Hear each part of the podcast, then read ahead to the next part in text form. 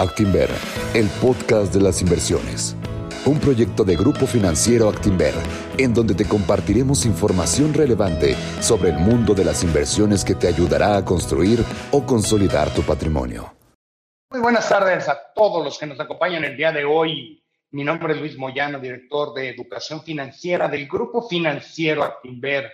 Y es para mí un enorme gusto darle la más cordial bienvenida a este, su Encuentros Conocimiento un espacio que semana a semana nos hemos dedicado para difundir precisamente esa información que nos orienta para hacer crecer nuestro dinero. Y como todas las semanas contamos con expertos invitados que vienen a compartirnos sus conocimientos que no dudo serán de muchísima utilidad a la hora de la toma de decisiones en beneficio de nuestro patrimonio. El día de hoy tenemos a una gran gran ponente con un tema que, bueno, en lo personal me encanta, creo que es uno de los temas que debemos de explorar más, creo que todavía falta mucho por aprender y mucho por cambiar, sobre todo hacer un cambio radical, hacer un cambio en las empresas, hacer un cambio en la mentalidad de los empresarios.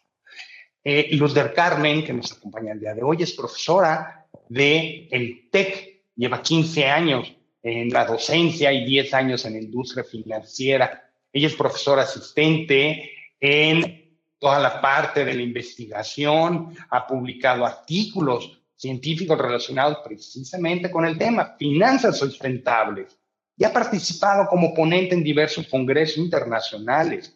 De igual forma, desde el 2018 pertenece al GIE de Macroeconomía y Finanzas de Legade Actualmente participa en el diseño de un plan de estudios de la carrera de finanzas en el TEC 21 y es la directora nacional del programa de la carrera.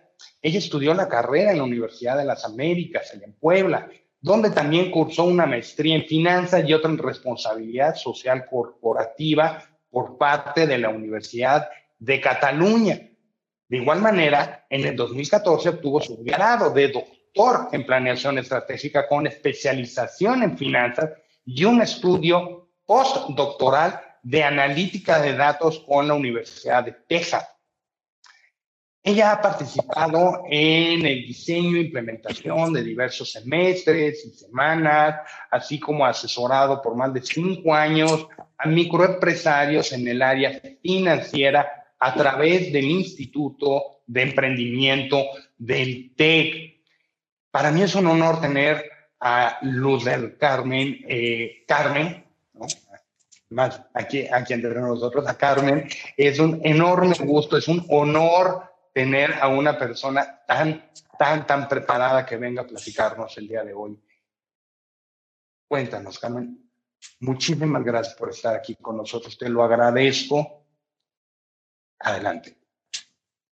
Muchas gracias, Luis. Muchas gracias por la bienvenida. Me siento muy, muy acogida, muy contenta. Y pues muchas gracias también por la invitación de poder eh, pues dar mi charla y poder llegar a, diferentes públicos para justamente fortalecer todo lo que es la educación y la cultura financiera. Entonces voy a proyectar mi, mi presentación para poder comenzar.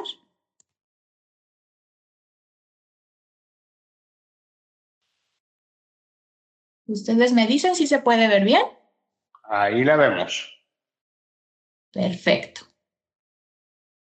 Bueno, pues el día de hoy, eh, como bien lo comenta Luis, voy a platicarles sobre qué son los fondos de inversión sustentables, algunos datos importantes eh, de, de este tipo de fondos y cómo es que los inversionistas y las empresas cada vez ponen más atención y más relevancia a este tipo de inversiones.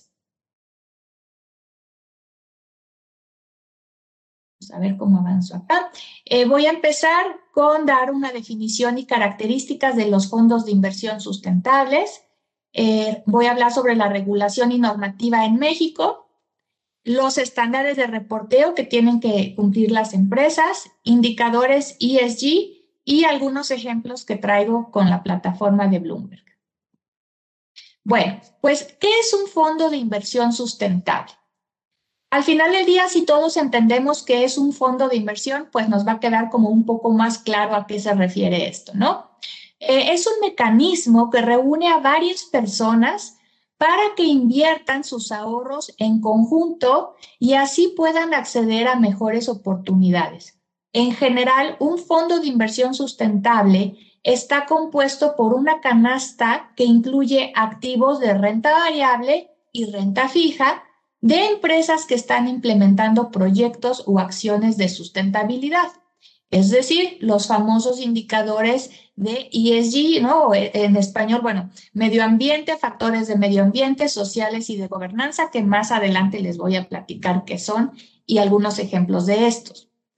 Eh, la composición de estos fondos va a ser específica para cada uno, es decir, va a cambiar conforme se construya y, se comercialice un fondo y depende mucho del riesgo y del horizonte de, tiempo que se establezca para cada uno de ellos. A lo largo del periodo, el administrador del fondo venderá y comprará títulos para alcanzar el rendimiento objetivo. Esto es algo muy importante porque, eh, como cualquier inversión, vamos a tener objetivos y a lo largo del tiempo, conforme se vayan gestionando estos fondos, pues se tendrán que ir rebalanceando o ajustando eh, las ponderaciones o los tipos de activos que estén en cada uno de ellos. ¿Qué factores han hecho o han impulsado el crecimiento cada vez más rápido de este tipo de fondos? Bueno, los inversionistas cada vez están exigiendo más de las empresas y están buscando soluciones de inversión sostenibles. Todo esto parte de lo que fue la comisión de Butland, en donde ya pues hubo una inquietud de diferentes países por justamente la sostenibilidad del medio ambiente, ¿no? del mundo. Entonces empezaron a crear ciertos lineamientos, eh, cierta normativa, digamos, para que los países se preocuparan y cuidaran cada vez más, pues, lo que es el, el medio ambiente y la sostenibilidad del mundo, hasta llegar a lo que es la Agenda 2030, en donde ya los países miembros justamente han, em, se han comprometido y han especificado cuánto van a reducir de sus emisiones de dióxido de carbono o de diferentes gases de efecto invernadero para justamente procurar el medio ambiente, dejar pues a las generaciones futuras un mundo más sostenible, pero también no solamente en cuestiones de medio ambiente, sino esta agenda también se preocupa mucho por la parte social, ¿no? ¿Cómo podemos como empresas, como países, pues cuidar a, lo que es una sociedad e involucrar más a todas las personas, no discriminar, ¿no? Tener más equidad de género, etcétera, y llegar siempre a este cumplimiento que cada país pues ya estableció. No olvidemos que esto también está muy de la mano con los 17 objetivos de sostenibilidad de la ONU, en donde ya cada vez más sectores incluso se comprometen a cumplir con uno, dos o algunos de ellos. Otro punto importante es que existe mayor interés por parte de los reguladores y de los gobiernos en incorporar indicadores de sustentabilidad en la información publicada. Esto es algo importante porque pese a que no todos los países tienen una regulación obligatoria, eh, sí muchos de ellos cada vez están incorporando más a hacerlo y pues también de manera voluntaria las empresas son las que se suman a publicar este tipo de reportes o de llevar a cabo sus indicadores de sustentabilidad. Y bueno, como tercer punto acá o factor les pongo que pues cada vez hay un mayor reconocimiento de que la investigación y el análisis sobre ESG podrían identificar riesgos de inversión y generar un excedente de rendimiento. Es decir, hoy en día ya se ha comprobado con diferentes estudios e investigaciones que aquellas inversiones que están en este tipo de empresas, como decía yo, que, implementan proyectos eh, de sustentabilidad, generan rendimientos alfa o mayores rendimientos a lo esperado.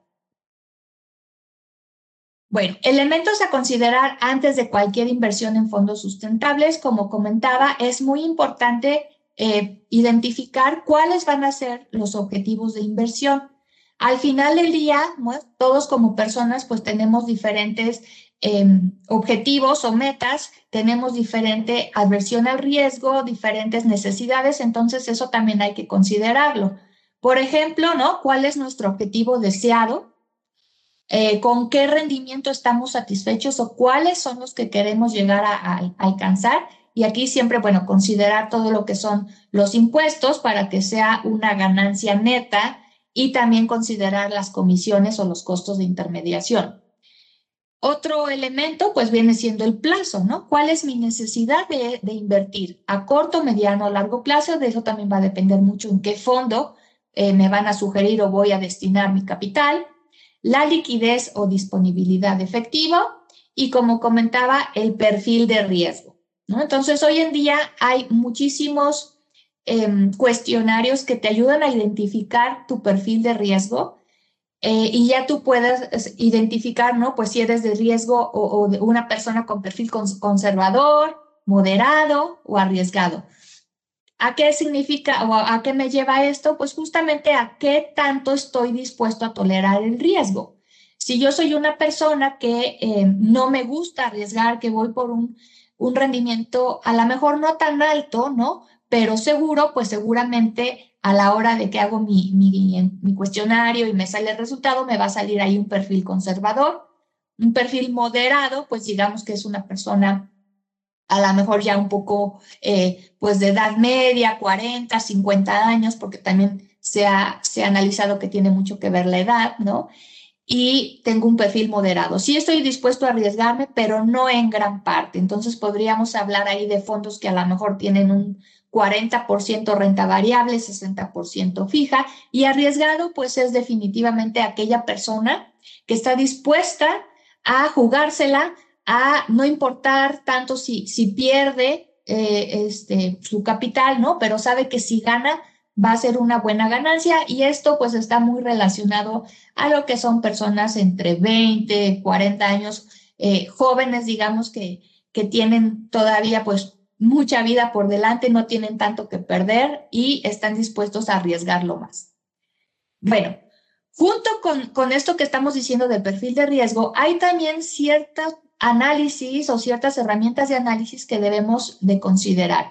Y por eso es muy importante que cualquier persona o empresa que quiera invertir en este tipo de fondos se acerque a lo que es un intermediario financiero, pues institucional y formal, ¿no? Porque ellos mejor que nadie, pues van a tener toda la experiencia, el know-how y las herramientas para poderte guiar a hacer este tipo de inversiones de la mejor manera.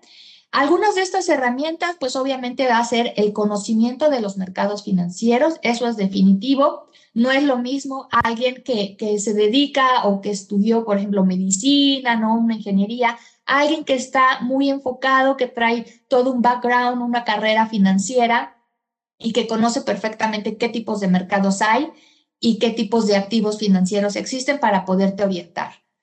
Otro punto importante, pues, es todo el análisis estadístico, descriptiva y predictiva, ¿no? ¿Por qué? Porque con este tipo de estadísticas o de, de softwares que ya se usan hoy en día, pues tú puedes hacer un análisis cuantitativo y cuántico mucho más preciso para poder incluso este, estimar o predecir de cuánto podría ser mi rendimiento ¿no? de este fondo o en este activo y mi riesgo.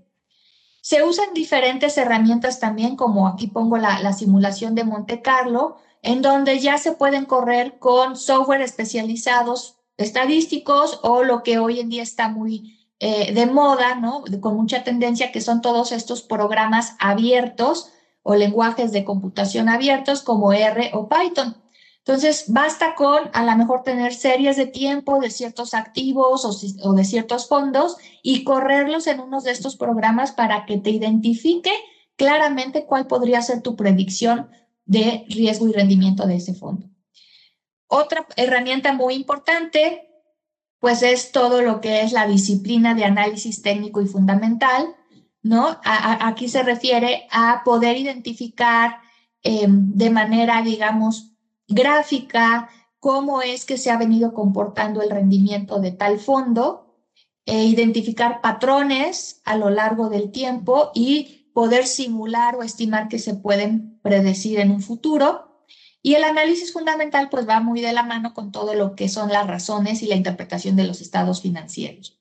Hoy en día pues existen ya muchos proveedores de información que me pueden dar todos estos tipos de, análisis e incluso, ¿no? Eh, comparaciones o, con el benchmark o con la industria para poder identificar cómo me encuentro eh, con tal fondo con respecto al sector o a mi benchmark a, a vencer. Y tenemos también, como decía, pues ciertas plataformas que la mayoría de los intermediarios, los bancos, las casas de bolsa utilizan, por nombrar algunos, Bloomberg, Definitive, Economática, pero hay muchos más. Y bueno, en esta gráfica podemos ver un ejemplo de cómo es que los fondos mutuos y ETF sustentables han venido creciendo exponencialmente en los últimos años y cómo es que también se proyecta, aquí lo muestro en la gráfica, hacia el 2028, ¿no? Al año 2028. Podemos ver cómo las cifras de estos ETF sustentables pueden llegar a alcanzar prácticamente el 1.8 millones de dólares, ¿no? Alrededor del mundo. Eh, y como también los ETFs han crecido de manera exponencial en, en, las últimas, pues sí, décadas y cómo es que se proyecta para el cierre de este año. Y bueno, aquí traigo otro ejemplo de cómo es eh, que cada vez más las empresas igual alrededor del mundo se eh, preocupan por hacer estas memorias de sostenibilidad. En estas memorias, pues por lo general lo hacen de manera anual. Cada empresa eh, muestra, ¿no? ¿Qué es lo que hizo en materia de eh, medioambiental o en materia de procuración del medio ambiente, en materia social y con respecto a lo que es su gobierno corporativo? con miras de cumplir ciertos objetivos a largo plazo y, como decía, con miras también de contribuir a los objetivos establecidos por la ONU y por la Agenda 2030. Y bueno, aquí traigo algunos ejemplos como es el de Apple, ¿no? Como es el de FIRA, pero repito, pues esto alrededor del mundo se está viendo cada vez más con las principales empresas. Obviamente podemos tener acceso a estos reportes de las empresas públicas, las que cotizan en bolsa, pero también eh, las empresas medianas se están, se están preocupando por em, reportar cada vez más este tipo de indicadores. En cuanto a la regulación y normativa en México, bueno, pues como les decía, México eh, no tiene una regulación, más bien las empresas en México no tienen una regulación obligatoria. Sin embargo, sí existen eh, muchas normas para guiar y, regir a lo que son todos estos comportamientos em, eh, de, emisiones y de reporteo en cuanto a, sus proyectos y acciones de sustentabilidad. Y bueno, ante todo, en la cabeza tenemos a lo que es la Secretaría de Hacienda y Crédito Público, en donde como intermediarios la Bolsa Mexicana de Valores y Viva pues están siendo un papel muy importante para poder em, dar paso a que estas empresas públicas puedan también reportar este tipo de, indicadores. Obviamente tenemos las diferentes comisiones en, México, la Comisión Nacional Bancaria y de Valores, que es también quien regula y, y, da, digamos, autenticidad a todo lo que son los intermediarios para que a través de ellos se puedan colocar estos fondos de inversión sustentables algunas leyes importantes, ¿no? La ley de mercado de valores, la ley de fondos de inversión. Obviamente también tenemos a la autoridad Banco de México como agente financiero del gobierno federal y em, quien también se encarga pues de todo lo que es eh, la regulación de la liquidez. Y bueno, algo también muy importante, pero em, sin, sin olvidarlo, pues son todos los reglamentos internos que tiene cada operador o casa de bolsa cada normativa muy específica para dar eh, pues cumplimiento y operación a, estos fondos, sin olvidar también que muchas de ellas, incluso las empresas también, se apegan a lo que son las, las normas internacionales o los estándares internacionales eh, de reporteo financiero y a todos los principios generales eh, de Estados Unidos, de, la, de contabilidad de Estados Unidos.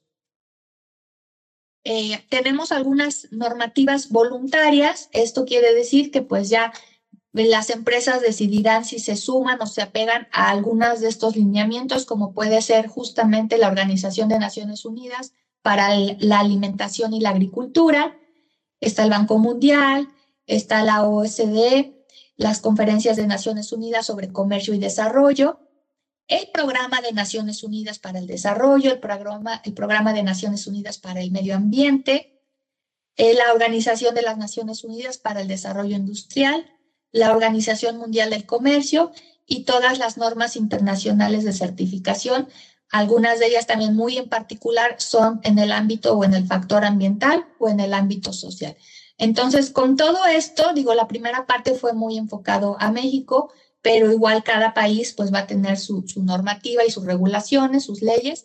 Y con todo esto también aunado, pues no hay manera de que una empresa te diga no sé cómo hacerlo o no tengo algún lineamiento, no sé cómo guiarme, ¿no? Porque ya existen muchas de estas instituciones que te dan una pauta y una guía muy clara de, cómo empezarlo a hacer.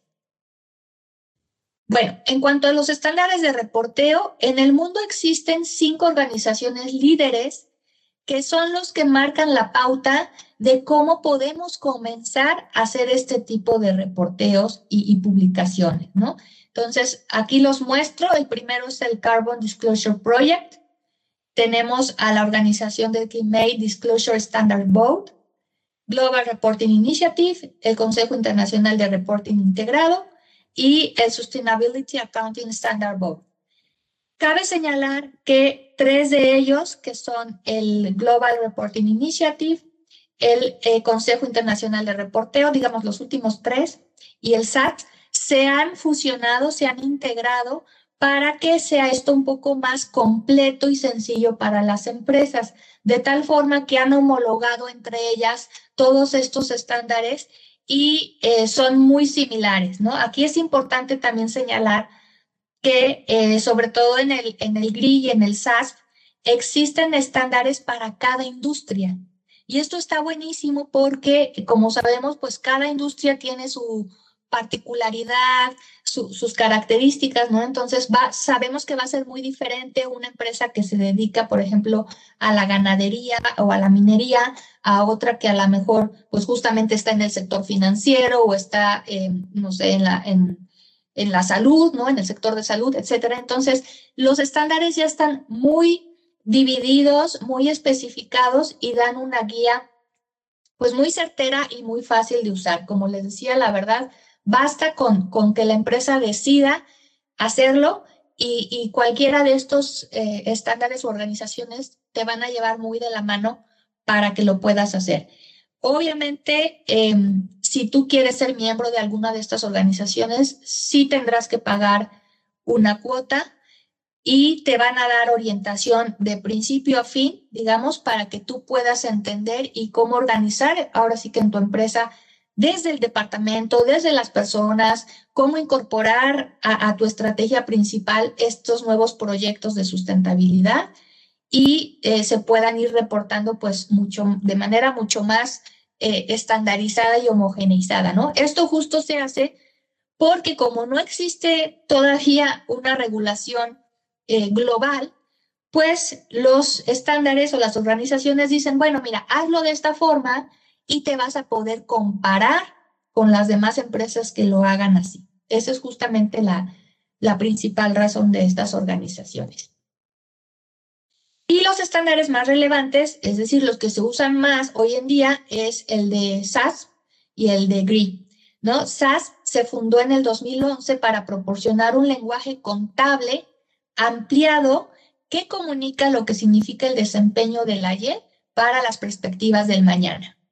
Identifican cuestiones ambientales, sociales y de gobernanza, es decir, los factores ESG más relevantes para el desempeño eh, financiero de cada una de las 77 industrias. O sea, hablamos aquí de 13 sectores y 77 industrias, ¿no? Porque a su vez cada sector se subdivide en, en industrias respectivas.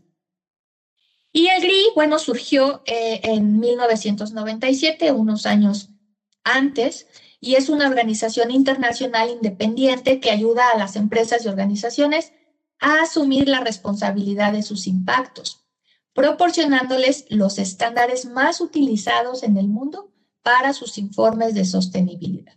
Como les decía, estos dos hoy en día se, se han, digamos, em, unido, ¿no? O sea, cada uno trabaja de manera independiente, pero han homologado mucho los criterios entre ellas para que sea más fácil y, no sé de esto de que si estoy en el SAS, pues estoy muy alejada o muy diferente de los estándares que marca el GRI. Em, la, iniciativa de reporte global del GRI es una institución independiente y bueno, fue la primera que creó los estándares eh, de lineamientos para la elaboración de las memorias de sostenibilidad de aquellas compañías que desean evaluar su desempeño económico, ambiental y social. Y su objetivo es generar una economía global sostenible donde las organizaciones gestionen responsablemente su desempeño e impactos económicos, ambientales y sociales y elaboren sus memorias de una forma transparente. Cabe aquí señalar que esta organización todos los años se reúne en su comité consultivo de estándares para revisar si es que estos siguen siendo relevantes, si es que estos siguen siendo vigentes, ¿no? Este, de acuerdo a, a cómo también pues la industria o el mundo se va transformando, la tecnología, y se van actualizando este tipo de, de estándares. Es decir, sí pueden ir teniendo algunos cambios y obviamente a todos los miembros, empresas y países que están en esta organización, pues se les va dando también su propia asesoría y guía para poderlo adaptar. Y estas instituciones pues son abiertas, nosotros podemos meternos a la página de internet que aquí la, la cito, igual en el SAS, y sin ningún problema podemos descargar estos estándares para pues empezarlos a conocer, ¿no? Trae también la página muchos ejemplos de, memorias, entonces eh, me parece pues muy oportuno justo para la parte de educación financiera de meternos e ir revisando un poquito más cuáles son estos estándares, eh, cómo los clasifica. Déjenme comentarles que sí es algo extenso, o sea, son documentos similares a lo que es un informe financiero anual, o sea, son más de 150 hojas, 100, 150 hojas, ¿verdad? Es, muy extenso y muy completo, pero ahí justamente se señala claro cómo es que la empresa ha venido cumpliendo con estos estándares que marca. Si alguna empresa no tiene todavía ninguna relación o algo, algo este, que indicar ¿no? de ese estándar, pues simplemente lo señala. Tampoco es que tenga que cumplir con los 300 estándares que se piden.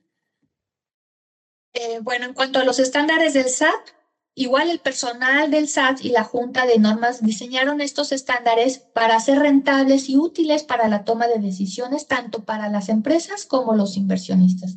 Esto es algo importante que no había yo mencionado, ¿no? Entonces, estos estándares justamente le van a ayudar a los inversionistas o a los tomadores de decisiones, eh, a los asesores financieros, para ver, ¿no? ¿Qué tanto la empresa está cumpliendo con, con estos estándares o indicadores? ¿Qué tanto está haciendo?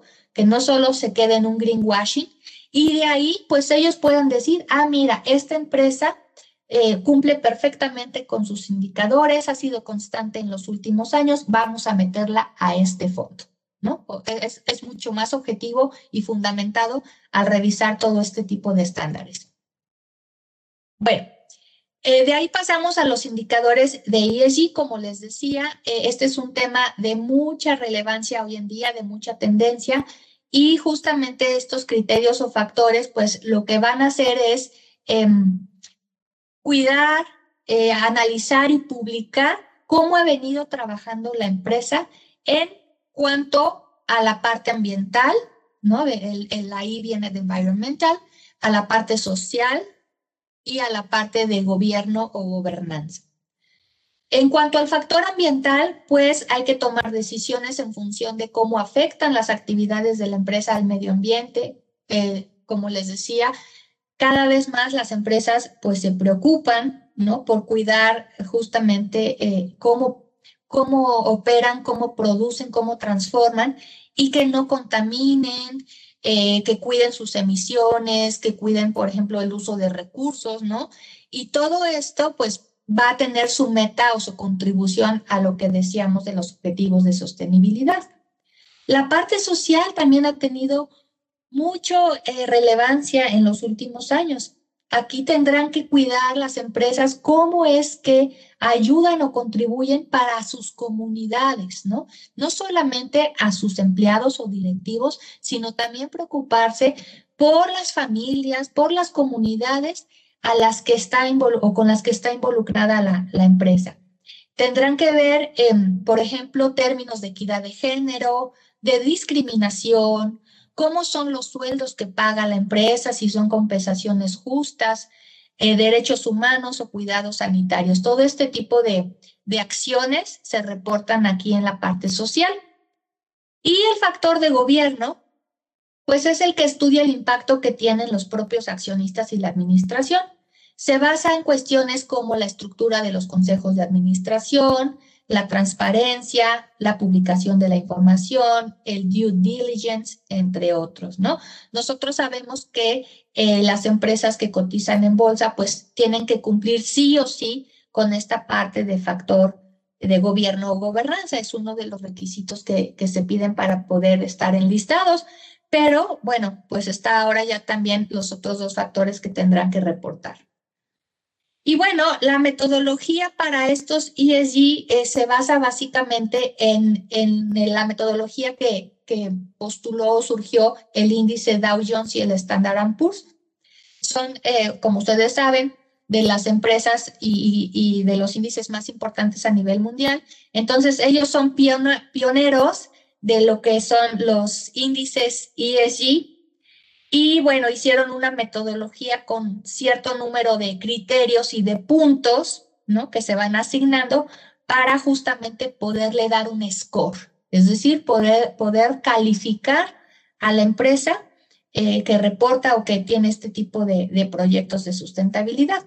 Y aquí no podemos ver en la pirámide, ¿no? Cómo eh, tiene, por ejemplo, mil puntos o hasta mil puntos todo lo que es la, la, la evaluación eh, de la empresa, digamos como más generales, ¿no?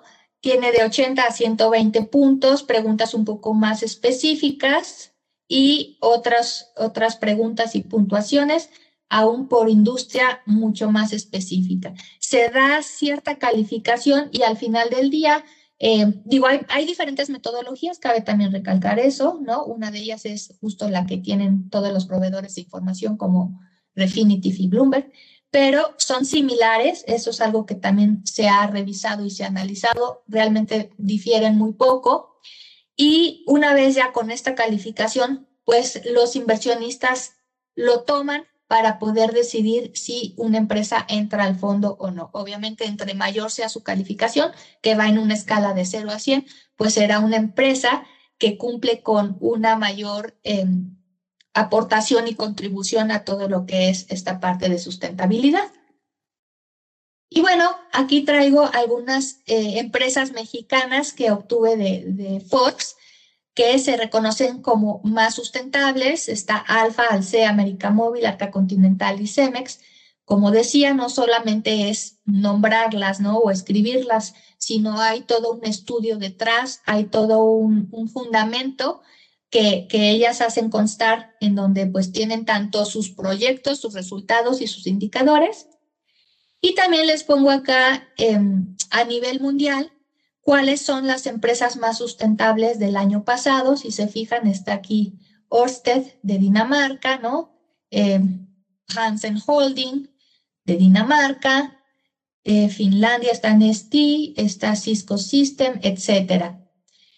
Algo también que me gustaría recalcar, eh, hoy en día existen seis países que ya tienen regulación aprobada eh, de su medio ambiente. Entonces, eh, aquí hablamos de que este, estos países tienen sí o sí que cumplir con, con cierta normativa. Y estos países justamente son Dinamarca, Finlandia, Suecia, está Francia, em, está Reino Unido y una gran sorpresa es Hungría. Hungría ya, se, ya, ya tiene su, su regulación aprobada. Y digo, muchas otras, seguramente estas que ustedes ven acá, ¿no? Estados Unidos, Holanda, Italia, están en proceso de que sean aprobadas sus regulaciones. Y bueno, aquí también traigo un fondo eh, sustentable como ejemplo, un fondo que, que, que cotiza en Estados Unidos Y este se los quise mostrar porque, como decía yo al principio, ¿no? Es un conjunto de acciones em, o de activos, tanto de renta variable como fija, eh, que los constituyen. Y si nos ponemos aquí a ver, estas son las 10 empresas que constituyen a este fondo de iShares. Y fíjense, solo para mostrar, eh, Apple, por ejemplo, tiene una participación dentro del fondo del 6.08%, Microsoft dentro del 5.08% y así sucesivamente, ¿no? Son las que tienen más peso estas tres, eh, las famosas fama. Facebook, Amazon, eh, Apple, em, está también, si no mal recuerdo, aquí Ah, bueno, Google está, tiene 1.33, ¿no? Entonces, eh, en este tipo de fondos que ustedes también podrían después a lo mejor googlear o, ponerse a, a, investigar un poquito, sin problema los van a poder encontrar. Pueden ver quiénes integran el fondo, por qué ponderación, incluso hasta viene su valor de mercado de la empresa, ¿no? Y cuánto, qué sector y cuánto es lo que está aportando a, este fondo de inversión. Seguramente estas empresas están muy bien fundamentadas de por qué están dentro de este fondo o ETF sustentable, ¿no? Y bueno, por último, traigo algunos, eh, bueno, el ejemplo de Nestlé que, que descargué de, de Bloomberg y eh, sin problema ustedes van a poder identificar si se meten al apartado de ESG, cuál es su calificación. Déjenme aquí mostrarles, ¿no? Estamos en la parte de ESG Disclosure Score por año 2015, 16, 17 y 18. El 19 todavía no está publicado. Nestlé eh, tiene una calificación total o global de 62.81 para el 2018. Ese sería su score. Nuevamente, con esto podemos compararlas con, con otras empresas del sector, ¿verdad? O con el promedio del sector y ver cómo me encuentro para poder tomar una decisión, si, si es la que quiero para inversión o si es la que quiero para el fondo o definitivamente no la voy a contemplar. Y aquí vienen algunos indicadores ya por factor, ¿no? O por, este, por la parte de, de los temas ambiental, social y de gobernanza. Fíjense ustedes aquí en la parte ambiental, la empresa publica o reporta cuántas son sus emisiones de gases de efecto invernadero, cuántas son sus emisiones de dióxido de carbono, de óxido nitroso, cuánto utilizan de agua, etcétera, ¿no? Estos indicadores tendrían que ser consistentes, al menos aquí en Bloomberg, para las demás empresas, para que justo se puedan comparar. Y aquí tú ya te puedes dar una buena idea de cómo viene siendo el reporteo de Nestlé. En la parte social, como les decía, igual viene primero su calificación del factor 49. ¿Cuántos empleados tiene? ¿Cuál es su rotación de empleados? ¿Sí? ¿Cuántos de estos empleados tiene este, su rotación, más bien, o cuál es la rotación de, su este, empleabilidad, etcétera? Y la parte de gobernanza, su igual disclosure score tiene 78.57, es la calificación más alta entre las tres, es lo que podemos ver. Su consejo de administración tiene 14 miembros.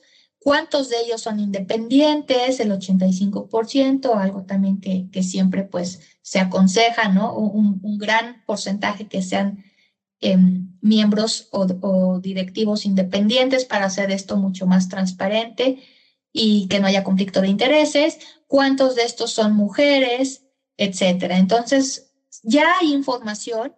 Em, repito, basta con, conocer un poquito dónde la puedo encontrar, ¿no? O con qué plataformas, pero hoy en día ya hay mucha información sobre estos fondos e indicadores de sustentabilidad. Y bueno, ya para concluir, pues me gustaría cerrar con estos puntos, ¿no? Eh, básicamente los fondos de inversión sustentables combinan las técnicas tradicionales de inversión, pero se enfoca en aquellas empresas que tienen prácticas ESG. Están compuestos por activos de deuda y renta variable principalmente. Hoy en día sabemos que hay otro tipo de activos alternativos como es el private equity o como son eh, las criptomonedas, que ha sido un tema muy, muy este, innovador en los últimos meses, ¿verdad? Pero básicamente estos fondos y también por regulación operan con eh, acciones y con bonos, ¿no? O renta fija, eh, certificados de, tesorería o gubernamentales. Alternativa de diversificación en mercados globales con exposición a monedas internacionales. Esto también es un punto muy importante. Estos fondos me ayudan mucho a diversificar. Eh, debe haber un seguimiento continuo en la gestión de fondos. Al final del día, mi consejo es que siempre se acerquen a un experto, a un intermediario, una casa de bolsa, para que ellos con todo su expertise pues, puedan orientarte y hacerlo de la mejor forma. Hay gran transparencia de resultados. Esta es una característica muy particular de estos fondos. Como les decía, eh, hay mucha publicación, mucho reporteo, ¿no? Entonces va a ser como más transparente y fomentan el ahorro interno al ofrecer opciones de inversión alternativas. Pues esta es mi participación. Aquí eh, yo les dejo también mi correo para cualquier comentario o duda posterior. Y me gustaría cerrar con esta frase de Mikhail Gorbachev, en la cual dice, ¿no? Cuando las generaciones futuras juzguen a las que vinieron antes respecto a temas ambientales, tal vez lleguen a la conclusión de que no sabían. Evitemos pasar a la historia como las generaciones que sí sabían, pero no les importó. Muchas gracias y voy a dejar de compartir para pasar a las preguntas. Muchas gracias, Carmen. Eh, por demás, una interesante exposición. Siempre hablar de estos temas es, es fascinante. A todo el público que nos está escuchando, que nos está viendo el día de hoy, les recuerdo, pongan sus preguntas, nosotros se las vamos a devolver vía correo electrónico desde el correo de educación financiera eh, de actinver.com.mx. Eh, con toda confianza, pregunten, eh, dejen las preguntas y eh, la semana estaremos contestándoles. Dentro de las preguntas que surgen de este tema, me gustaría platicar un par de, cosas que, que mencionaste. Básicamente, ¿cómo definirías el objetivo de inversión de un fondo sustentable? En resumen, como resumiendo tu presentación, ¿cómo resumirías el objetivo? Yo lo resumiría en cuanto a lograr un rendimiento mayor o mejor de lo que te puede pagar un fondo tradicional. Entonces, este tipo de inversiones le apuesta a que puedas tener un excedente, ¿no? Mayor a lo que es un benchmark o un índice promedio y poder ganar un poquito más. ¿Por qué? Porque eh, justamente estas empresas están como garantizando o fundamentando que tienen un buen desempeño o una buena operación y podrían hacerte llegar, eh, pues, a llevar a ganar, ¿no? A través de estas inversiones. Ah, sí me queda claro eh, el concepto del ESG, la puntuación y el score. Pero ¿por qué considerarías tú o, por qué crees que el mercado hoy está tan afable, ¿no? Como que apapacha más a las compañías eh, que, que, ya están reportando eh, el score del ESG, independientemente, obviamente, de su análisis fundamental eh, y las expectativas fundamentales que pueda tener la empresa. ¿Tú crees que sí sí definitivamente está haciendo una gran, gran diferencia o todavía nos falta una etapa un poquito más larga de adopción de, de los indicadores? Sí, haces muy buena pregunta, Luis. Yo creo que sí nos falta mucho y mucho, ¿no? Sobre todo en ciertos países, eh, pues en el caso de México, eh, tú bien sabes, no, no estamos en el mismo nivel de conocimiento eh, financiero que en otros países como Estados Unidos, ¿no? Como Japón, Reino Unido. Entonces, en primera instancia, pues nos falta mucho conocimiento y educación financiera básica, desde saber qué instrumentos existen en los que podemos invertir de manera segura y fácil, hasta ya la parte más complicada como instrumentos como lo que es un ETF, ¿no? O sea, que, que sepan qué, qué es un ETF o incluso qué es un bono, cómo funciona Y pues ya agregándole eh, un granito más de complejidad la parte de, de ESG. Entonces, em, sí nos falta mucho, eh, sin embargo, creo que, que se va avanzando. Eh, hay muy buenos pronósticos en cuanto al aumento de, de este tipo de fondos, como mencionaba yo en la gráfica, pero también hay otras estadísticas para el cierre de, este año, incluso que aumenten en, en 200 fondos nuevos en Estados Unidos, que es uno de los principales mercados, etcétera. Pero pues empecemos por algo, empecemos por un poquito de, la parte fundamental, básica, y ya una vez que la comprendamos, irnos metiendo a, este tipo de, pues como de avance, ¿no? Eh, yo creo también vivimos en, en, una, en un mundo o en una sociedad global ya tan... Em, tan característica, tan diferente a años pasados en donde eh, justamente los derechos humanos, toda esta parte de equidad de género, la parte ambiental, obviamente, que ya se ha hecho más notoria cada vez. Entonces, no solo las empresas como organizaciones, sino las mismas personas son las que están haciendo conciencia de que esto va a ser necesario de que esto se necesita ir cambiando y pues una de las partes eh, importantes en todo este núcleo pues es la parte financiera, la parte del financiamiento, inversión, entonces también el sector lo está considerando así. En ese aspecto, y ahorita regreso a, lo que platicabas, lo que pasa es que platicaste tres temas ahorita que me gustaría tocar. Eh, uno es el tema precisamente del conocimiento del inversionista a través de, de, los cuestionarios de perfil y demás, ¿no? Y cómo, cómo esa educación, cómo poder ayudar a la gente en esa educación. Ahorita tocamos ese tema. Eh, también las herramientas de análisis por parte de la institución, que también lo tocaste, y ahorita regresamos al tema. Pero ahorita el tema que quiero preguntarte, y a ver si no te pongo en, eh, en una posición incómoda. ¿Sabes cómo está la regulación en México ¿Hay alguna iniciativa en el Congreso para empujarla o estamos hablando solamente de iniciativas de países que ya sabemos, ¿no? De la península nórdica que van muy avanzados en este tema, como tú dijiste, Hungría, este, Francia, y algunas iniciativas que, por ahí se escuchan, a lo mejor en Estados Unidos, a lo mejor en Italia, en España. ¿Dónde está México parado en eso? Sí, eh, pues yo creo, hay una página muy buena eh, que se llama Track CO2 a nivel global, en donde ahí por país puedes ver cómo está eh, justo pues cada país en cuanto a su regulación o su política pública, ¿no? Eh, de, seguimiento en la parte de, de, las emisiones. México está todavía en una etapa muy temprana, yo me atrevería a decir, sí hay propuestas, pero yo creo que ni siquiera ahorita están siendo como eh, validadas o aprobadas. Entonces, tendrá que pasar a un par de años para que le den más importancia y puedan ya ser o estar siendo aprobadas e implementadas, ¿no? Sí, sí creo que haya propuestas políticas públicas, obviamente, pero eh, no hay todavía nada regulatorio, eh, digamos, o, o formal. Estas normas que puse, pues son más voluntarias. Ok, perfecto, perfecto. Entonces,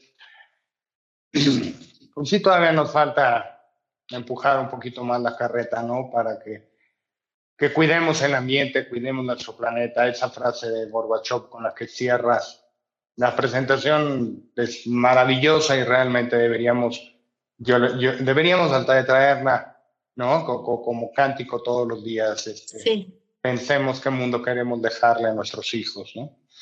Con respecto a lo que platicábamos hace un momento, eh, sí, a todos los que nos están escuchando, importantísimo, tenemos que conocer nuestro perfil, lo hemos dicho en muchos programas, ¿no? Y no nada más nuestro perfil, eh, yo me iría un poco más allá al comentario de Carmen, es conocer nuestro perfil como inversionista, pero también conocer el ciclo de vida que estamos viviendo como inversionistas. Hay que conocer las dos partes, ¿no? Yo puedo ser eh, felizmente eh, aventado al riesgo y a tomar riesgo, pero si tengo 60 años no es muy recomendable. ¿Por qué? Porque los mercados van a tener fluctuaciones y a lo mejor eh, ya hablar de largo tiempo, una persona de 60, 70, 80 años, pues a lo mejor largo tiempo ya no es tan largo como pensaríamos en una persona de 20 o de 25. Entonces hay que combinar las dos cosas. Nosotros en Actinver lo hacemos todos los días antes de ofrecer un portafolio de inversión. Lo primero que hacemos eh, y eh, nos podrían decir sí, sí, ¿no? El otro día que, que lo que lo hacen por, eh, por obligación, ¿no? Del, de la circular de práctica de ventas, lo cosa que no es cierto. Nosotros lo hemos venido haciendo desde que Actinver empezó. Nosotros eh, lo hemos estado practicando ya cuando llegó la, la circular de práctica de ventas. Para nosotros ya realmente no fue un cambio. Nosotros siempre hemos perfilado al inversionista y siempre lo hemos invitado a que tenga un portafolio único dependiendo de sus objetivos, de sus necesidades, de su expectativa de vida. Siempre lo hemos dirigido en ese, en ese sentido. Entonces, esa parte le ayuda. Y luego también tocaste en la de los simuladores y me voy a aventar mi comercial si no te importa.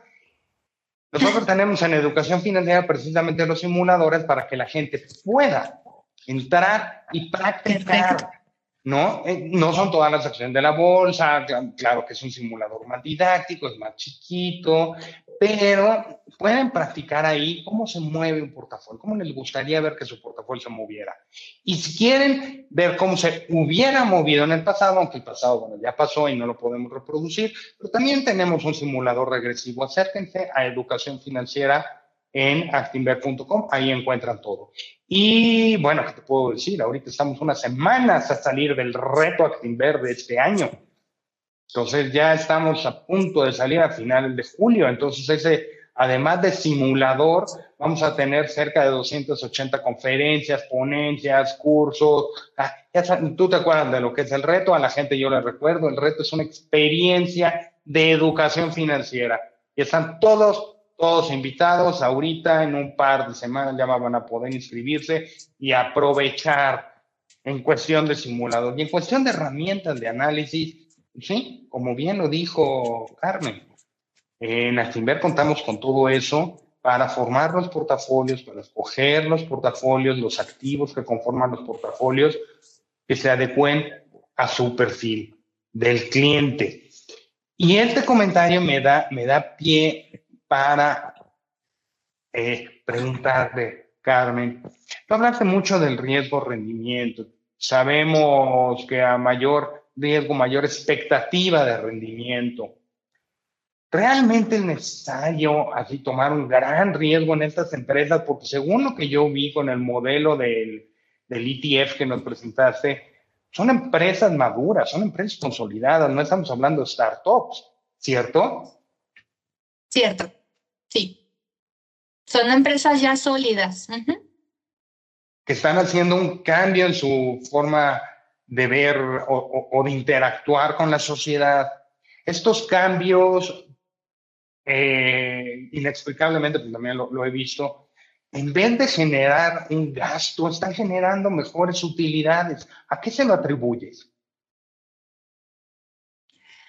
Pues digo, el estar implementando proyectos de acuerdo a su giro, pero que también beneficien a todos los que son los stakeholders, toda la, comunidad, ¿no? O los grupos de interés, pues esto siempre va a beneficiar a la empresa en su reputación. Al final del día eso tiene mucho que ver, la noticia, ¿no? La reputación, eh, la percepción que tenemos como usuarios y como, ya si lo queremos ver como inversionistas o asesores financieros.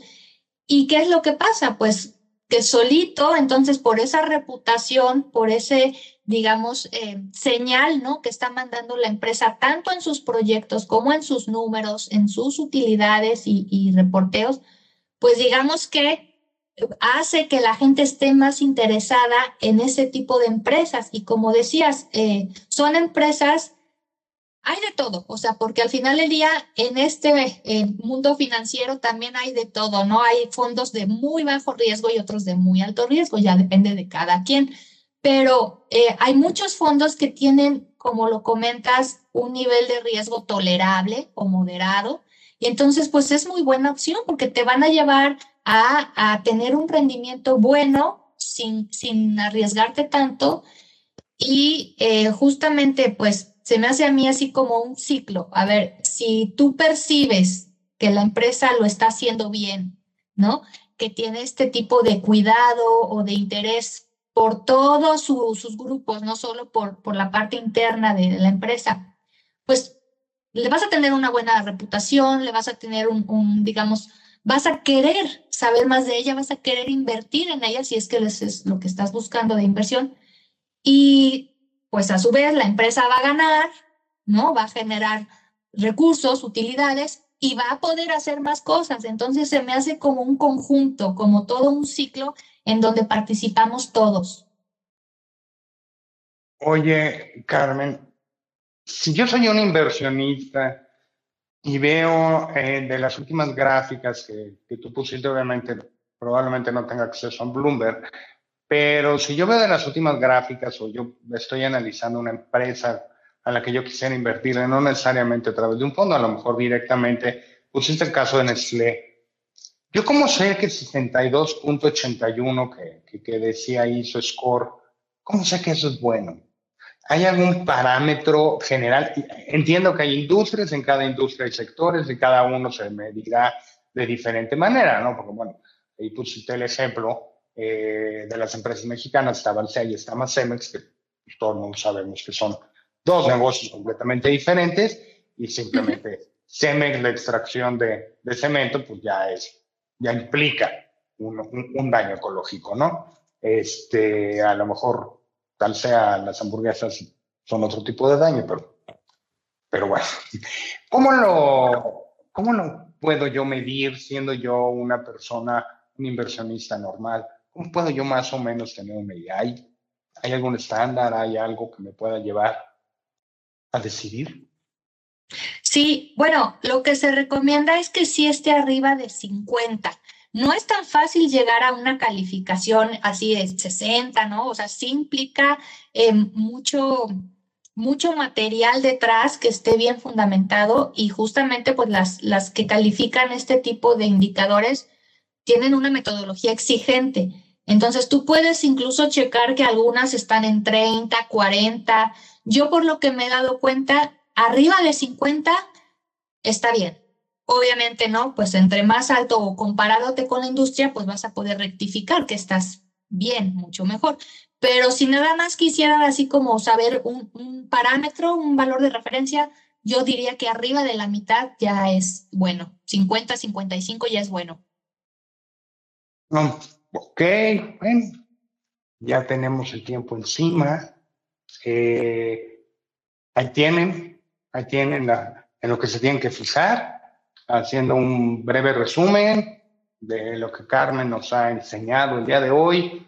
Analicen su perfil del cliente, analicen su ciclo de vida, vean la oferta que se le está haciendo, ya sea de fondos o de ETF y demás, si quieren invertir en, un, en una empresa cuyo score de ESG a ASG sería traducido en México, ¿no? al castellano, eh, ¿cómo está su score? Si, ustedes están buscando eh, empresas que estén eh, preocupadas por el medio ambiente, pues es una muy buena forma de, de detectarlos, ¿no? Ya hay muchos organismos a nivel internacional que, que apoyan esa iniciativa y nos dan una idea.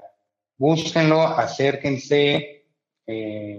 yo creo que que hay que cuidar el planeta, yo creo que hay que cuidar nuestro mundo, es el único que tenemos.